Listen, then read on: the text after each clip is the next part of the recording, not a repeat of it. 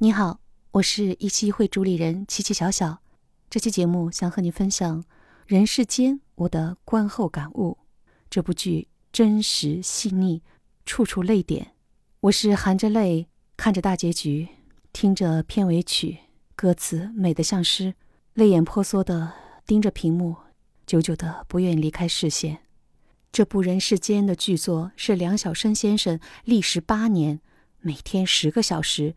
用几十支铅笔写下了一百一十五万字，展现了中国老百姓几十年的生活变迁。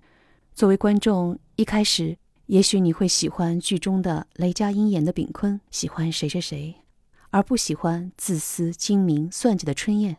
可是到了最后，他们每个人我都喜欢，喜欢到他哭我也哭，太真实了，真实到这些人就像生活在你的周围。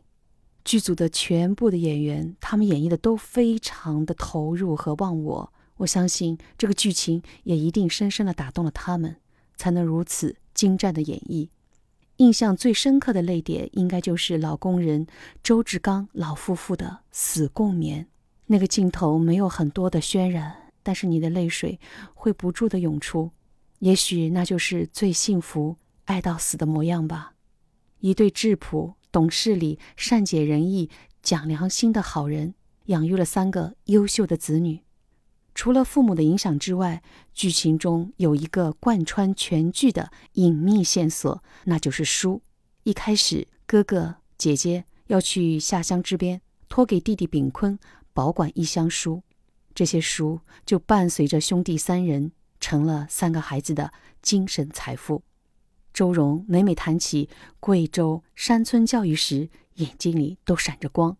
大哥秉义对爱人的不离不弃，秉坤也许是最平凡的一个，但是他那么善良，时不时还有点狼狈，但他周边的每一个人都爱他。梁晓声先生曾说：“读书的目的不在于取得多大的成就，而在于当你被生活打回原形、陷入泥潭时，能给你一种内在的力量。”到了大结局时，你发现你已被整部剧情深深捆绑，深深打动。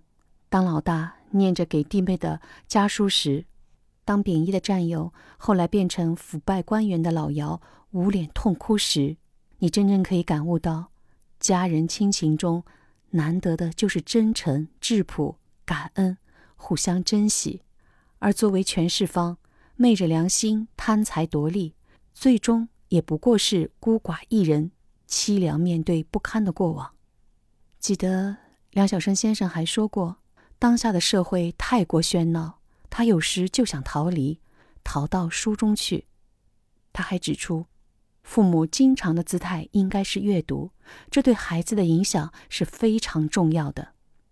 这部剧从解放初期到我们当下二十一世纪，跨越了几十年。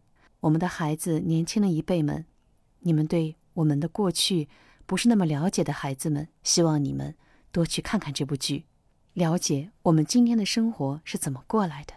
它的真实、细腻，一定会打动你。我们除了被打动，也要行动。让我们心怀感恩，静心读书，不惧怕那白发苍苍，像种子一样一生向阳，走完属于我们自己的人生。也能说一句：“这人世间，值得。”